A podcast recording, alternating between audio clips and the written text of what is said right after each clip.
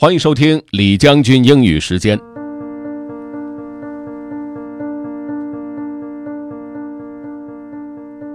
各位好，今天呢和大家分享的内容是关于巧克力的。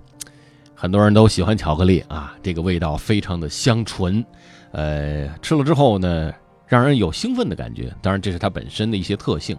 但是巧克力的前世今生，您清楚吗？今儿跟大家讲一讲。Let's get started. Have fun.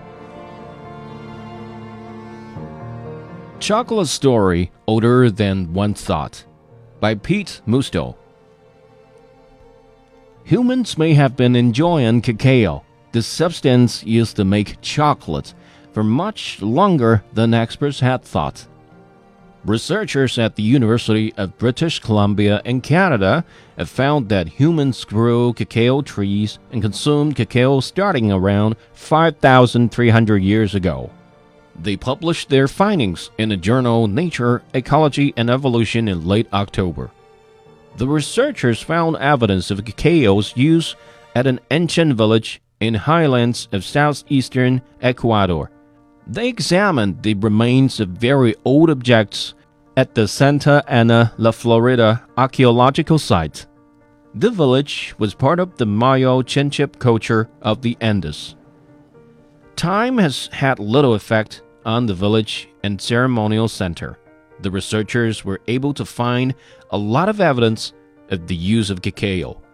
Scientists had already mostly agreed that cacao was first domesticated in South America instead of Central America, as they once believed. But the new discovery shows cacao was domesticated about 1,500 years earlier than was known before. The scientists found evidence of cacao being used at the site from 5,300 to 2,100 years ago. Cameron McNeil is a professor at Lehman College in New York. She is the editor of the book Chocolate in Mesoamerica. She told the Associated Press that Santa Ana, Florida is the earliest site now with domesticated cacao. McNeil was not involved in the new research.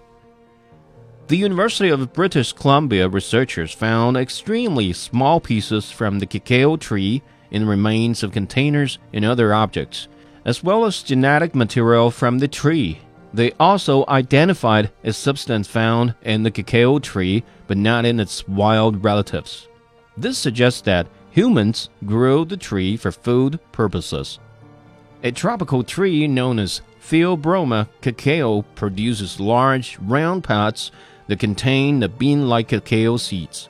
A soft, light colored substance covers each seed.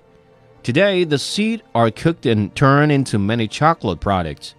But thousands of years ago, cacao was used to make drinks. Michael Blake is a professor of archaeology at the University of British Columbia who helped lead the study. It's said that the objects on which cacao was found suggest a lot about how people used the substance at the time. They clearly drank it, Blake told the Reuters news service. There is no established history of indigenous populations in South or Central America using cacao to make chocolate the way people do now, the researchers reported. Indigenous population in the upper Amazon area today still use cacao to make special drinks, they added. By the time Spanish explorers arrived in Central America in the late 1400s, people were using it to make hot and cold chocolate drinks with spices. By the 1580s, Spain began importing cacao and spreading it to other European countries. By the 1800s, technology developed in the Netherlands made it possible to turn cacao into a solid chocolate product.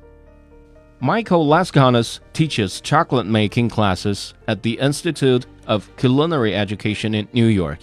He said he has observed a growing interest in natural cacao tastes. And he said chocolate is something that's always been transforming. Pete Musto adapted this story for VOA Learning English using materials from the Associated Press and Reuters News Service. Ashley Thompson was the editor. 怎么样？不听不知道，一听才明白，原来巧克力还有这么复杂的身世。不过呢，就像最后这位 Michael Lascanes 他所说的，巧克力其实一直都在变化。如果你想回听本期节目，可以关注重庆之声的微信公众号“重庆之声”，点击品牌进入李将军英语时间就可以了。另外，还可以在喜马拉雅 FM 搜索李将军，就可以找着我了。OK，that's all for today. Thanks for listening. This is Generally 李将军。下期节目见。